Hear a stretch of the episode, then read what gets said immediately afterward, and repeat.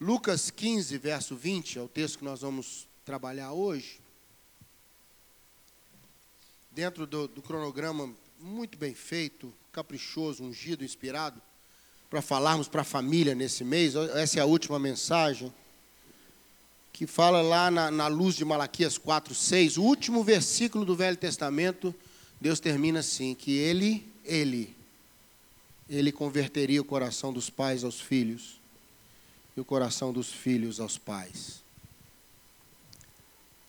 Ah, uma enciclopédia de estudo bíblico resume bem essa, aquela versículo por versículo, eu estava dando uma lida nela para calçar a mensagem, e ela dá uma, uma resumida sensacional, Hélio, sobre esse versículo. Fala assim: E o amor venceu. Irmãos, converter o coração dos pais aos filhos, dos filhos aos pais, quando a coisa não está boa. Pai e mãe nunca fica ferido, magoado com filho. Nunca. Quem aqui tem filho? Tem filho? Levanta a mão. Não fica chateado com filho. Fica, pastor? Não fica, não. Fica triste. Fica triste. A gente olha para o filho e fala: não precisava falar assim comigo. Né, Alexandre? Não precisava. Agora, a Bíblia fala que filho fica irado. Pais, não irriteis vossos filhos, nem os provoqueis a ira. Filho fica magoado com os pais. Ou não é verdade?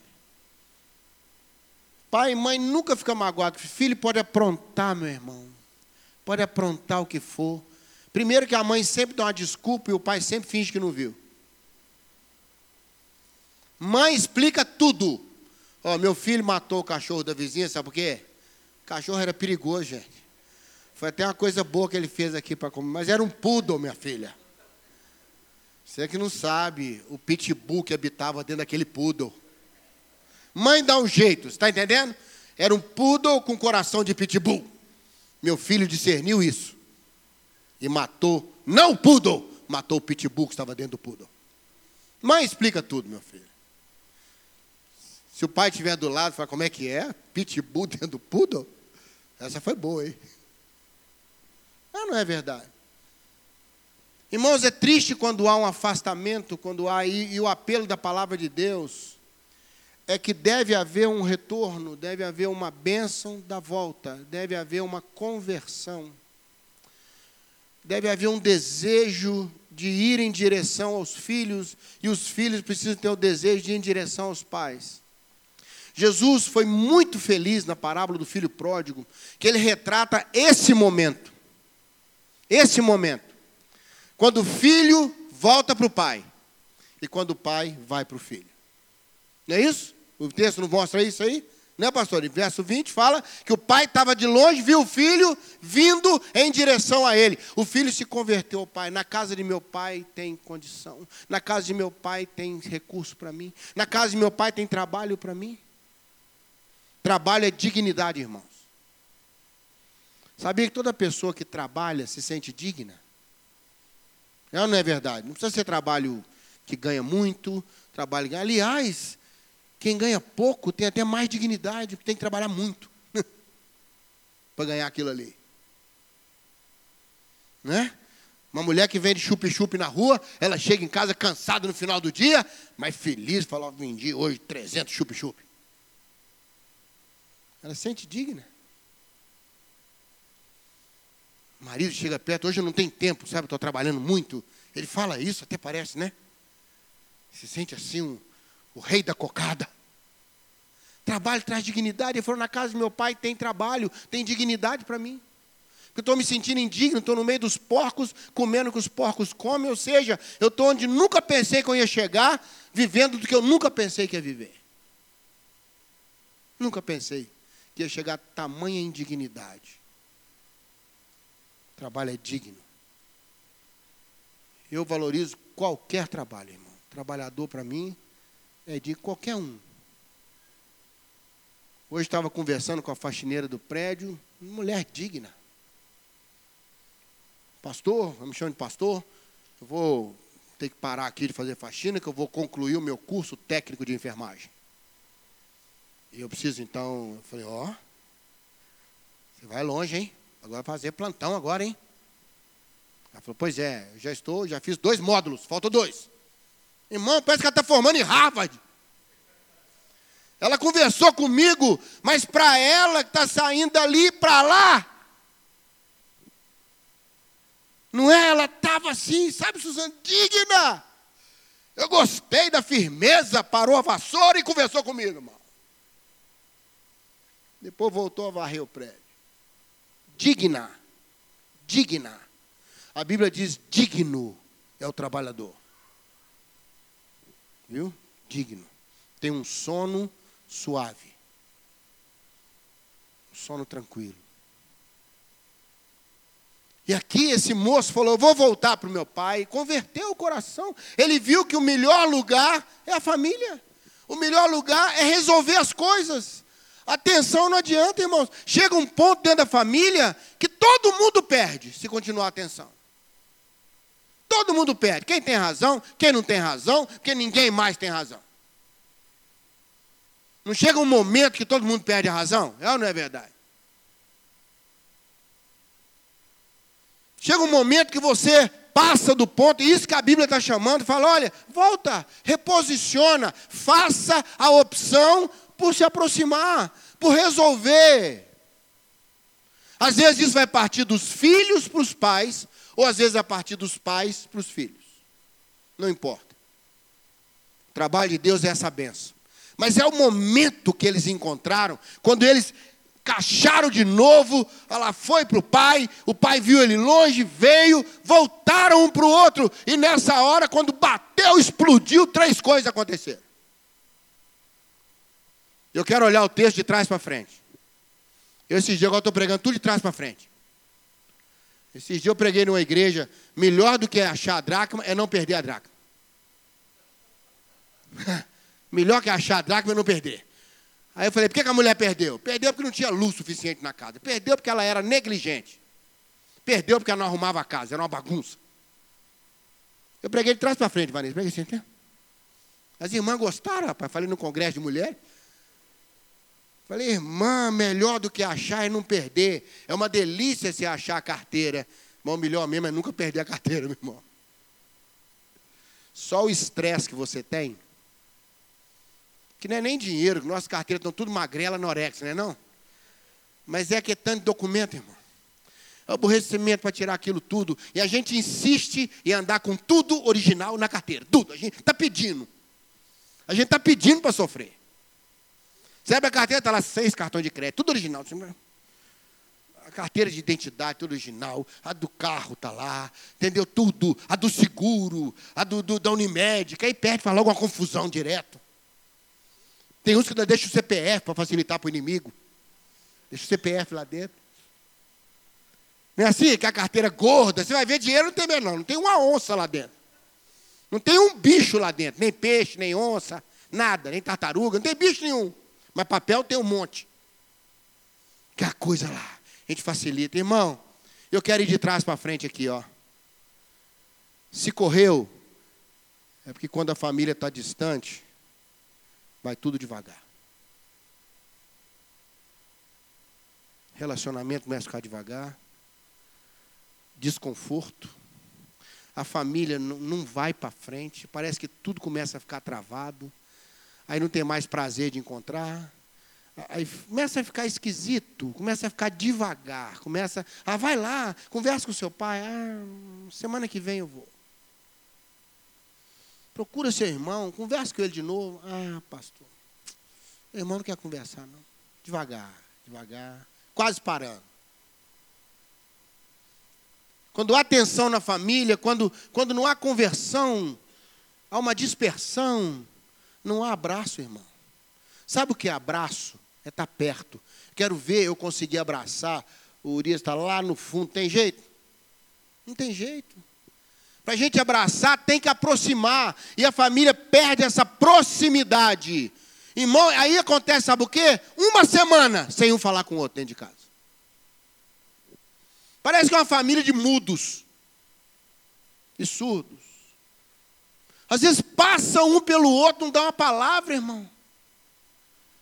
Ou então o estritamente necessário, você vai? Vou. Que hora? De tarde. Você pode ir? Não. Quer que eu compre? Quer.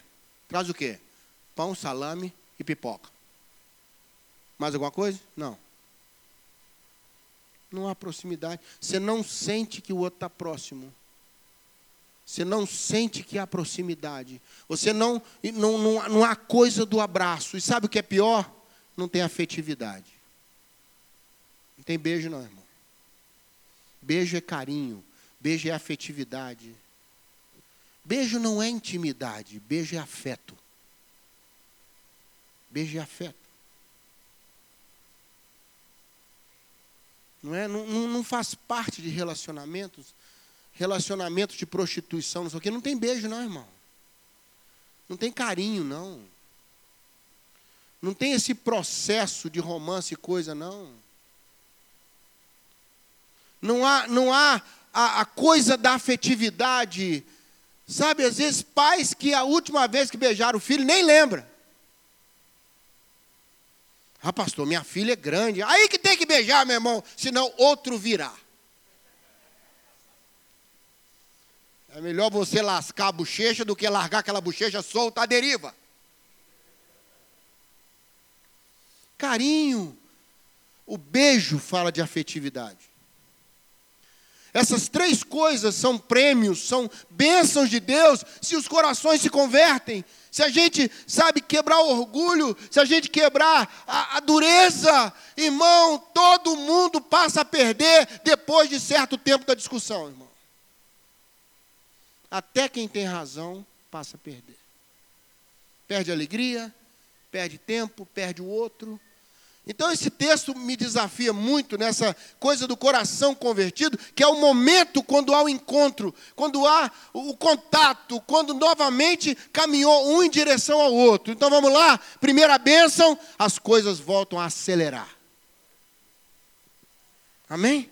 Volta a acontecer, a conversa anda, as respostas vêm, as coisas paradas tomam movimento, as situações estavam mal resolvidas se resolvem, de uma maneira ou de outra.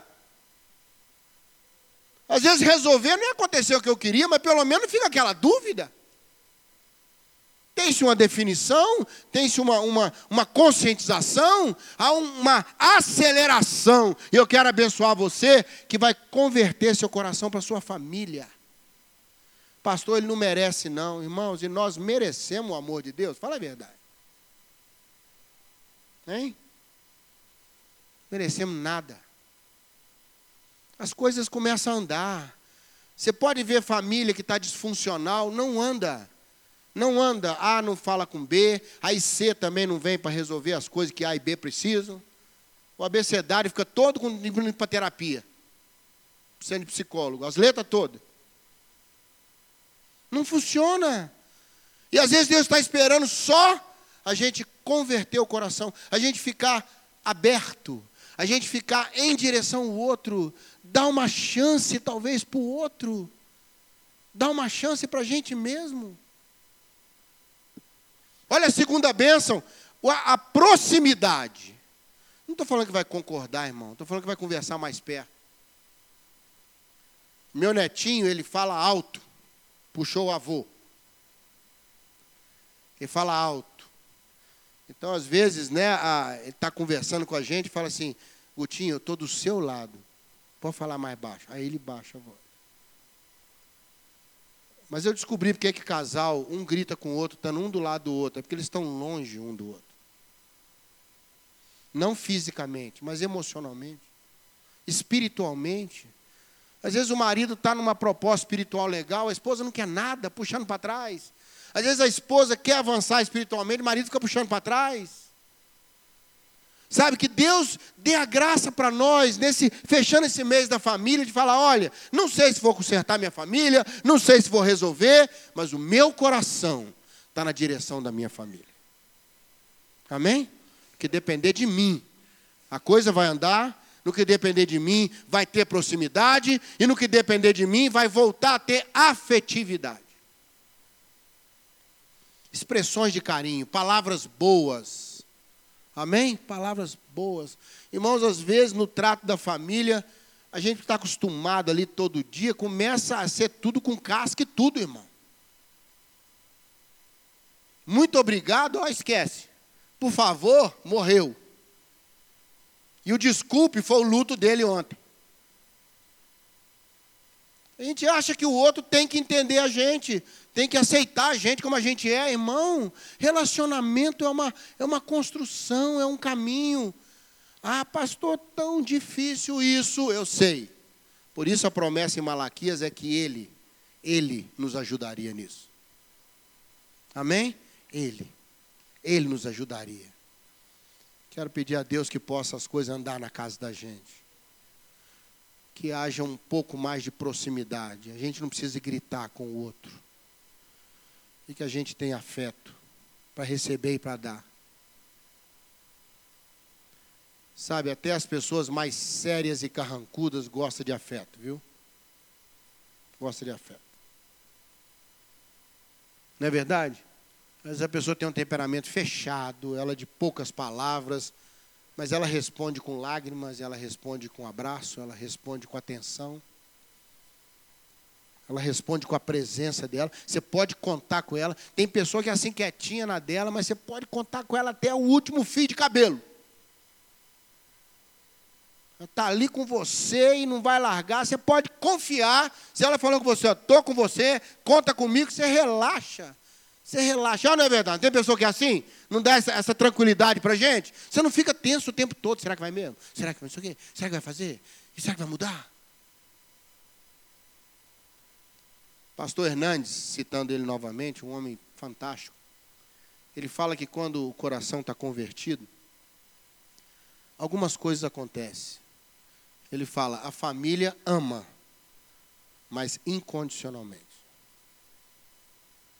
Não é ama porque merece, ama porque está crescendo no emprego, ama porque casou bem, ama porque está ganhando muito dinheiro. Nada disso, ama. Ama e ponto. Ah, não vale nada, ama. Está no momento difícil, ama. Se há uma coisa incondicional na Bíblia, é o amor de Deus. Deus amou de tal maneira que deu. Deus nos amou sendo nós ainda pecadores. Deus amou primeiro. Deus é amor. Que coisa fantástica. Irmão. A Bíblia diz que Jesus amou os seus discípulos e amou até o fim. Amou quem até o fim? Judas, que traiu por dinheiro. Pedro, que traiu com outdoor. Né? Pedro traiu anunciando: morrerei por ti. Esse daqui eu não sei, mas eu morrerei por ti. Cortador de orelha dos outros.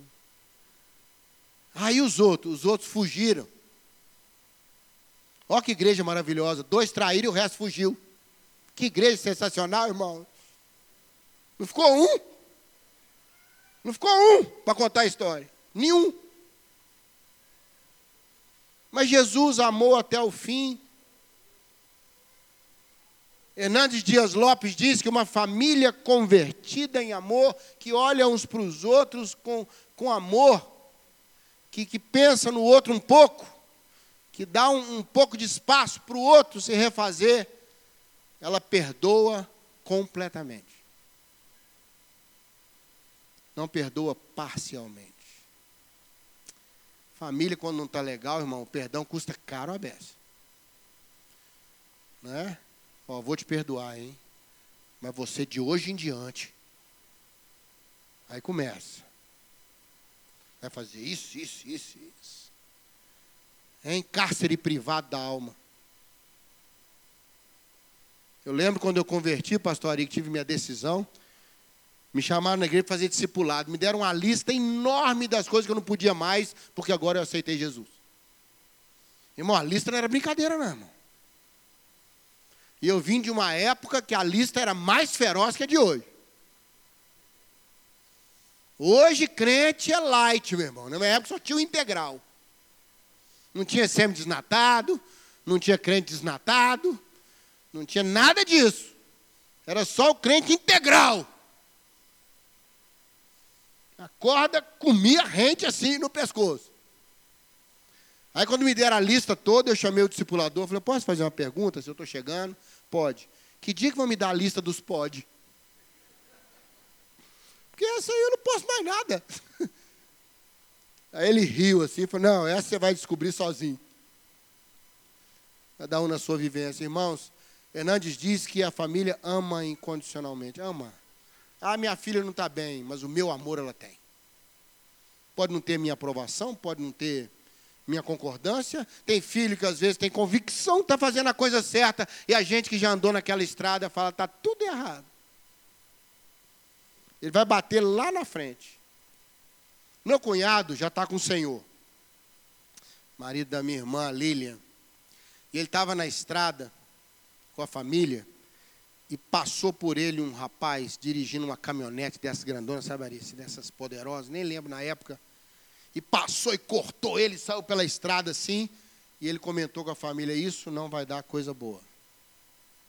E alguns quilômetros na frente, eles passaram pelo acidente. Caminhonete toda arrebentada. O povo em volta tentando tirar o rapaz. Ele falou: Isso não vai dar coisa boa. Não se dirige assim. Para alguém falar isso, já dirigiu muito. Você está entendendo? É ou não é verdade? A família que está voltada em amor nela mesma, ela perdoa mesmo. Hernandes diz: perdoa de verdade, completamente. E a terceira coisa que ele disse foi: abençoa continuamente não só de vez em quando. Né, ele disse: ama incondicionalmente, perdoa completamente, abençoa continuamente. Isso é uma família voltada pela mesa. Não vai ter problema? Quem dera, só no céu. Mas que Deus nos dê um coração, esse é o apelo que quero fazer para você hoje, de não nos esquecermos da nossa família precisa concordar, não. Não estou falando para você concordar, virar cúmplice de filho, de nora, de nada disso. Eu estou falando de você ter um coração de falar, Senhor, o que depender de mim, vai andar, vai ficar próximo e vai ficar junto. Amém? Próximo, junto e andando. Não vai ser uma família estacionada nem presa no caminho. Temos condição? Não. Mas o Senhor lá em Malaquias 4,6 disse que Ele nos ajudaria. E é nessa confiança que eu quero orar por nossa família. Irmão, tem muito ataque externo para a família. Se ela começar a quebrar internamente, ela não vai aguentar. Concorda comigo? Então, que Deus nos dê corredores internos melhores, que Deus nos dê dentro, dentro, uma condição melhor. Que Deus abençoe cada um que está aqui para levar isso para a sua família. Para dizer, Senhor, no que depender de mim, a família anda, a família fica próxima e fica junto. Afetividade. Amém? Você pode orar isso junto comigo? Amém? Vamos orar isso? Dou conta não, pastor. Nem eu. Nem eu. Mas eu tenho um Deus. E você tem um Deus que ama a família. Que nos chama de família que se intitula de pai. Amém? Que tem um filho. Deus ama a família. Deus ama a família. Tem um versículo que eu gosto muito que diz: Sempre que depender de vós, tem de paz com todos. Sempre que depender de você. Peça ao Senhor para usar você dentro da sua família. Para dizer, ó oh Deus, eu quero ser alguém que agrega a minha família que leva a conversão dos pais aos filhos e dos filhos aos pais. Vamos orar? Pai, Pai nosso, de maneira especial quero pedir pela união das famílias. Ó oh Deus, são tantos fatores que dissociam a família, esfarelam a família diluem a relação familiar. Mas nessa noite, ó Deus, o clamor da tua palavra é que tenhamos o coração como do pai da parábola, que recebe e o coração do filho pródigo que busca. Às vezes é os pais que precisam converter aos filhos, às vezes é os filhos que precisam converter aos pais. Mas, ó Deus, ajuda a família. Ajuda a família. São tempos muito difíceis, ó Deus. Tem pais que falam comigo, eu tenho medo de ter filhos nessa época. Não sei que mundo meu filho vai viver. E a Bíblia diz que os últimos tempos seriam tempos difíceis, com muita dificuldade na família. Mas nós temos a promessa e nós temos a bênção. Isaías diz que Deus não nos deu filhos para calamidade. E a bênção de nossos filhos seria abundante. A promessa na palavra de Deus para os nossos filhos. Davi dizia: Fui moço, e hoje sou velho, nunca vi o justo desamparado, nem a sua descendência mendigar o pão. Há uma bênção. Salmo 128 diz que o homem abençoado vai ver os filhos dos seus filhos. Ó oh Deus, há uma bênção. Eu quero pedir a bênção da união das famílias. Que as coisas caminhem que haja mais proximidade, que haja mais afetividade, meu Deus, respeito, carinho. Ajuda-nos, Pai. Nós precisamos de Ti, no nome de Jesus. Amém. Amém, querido.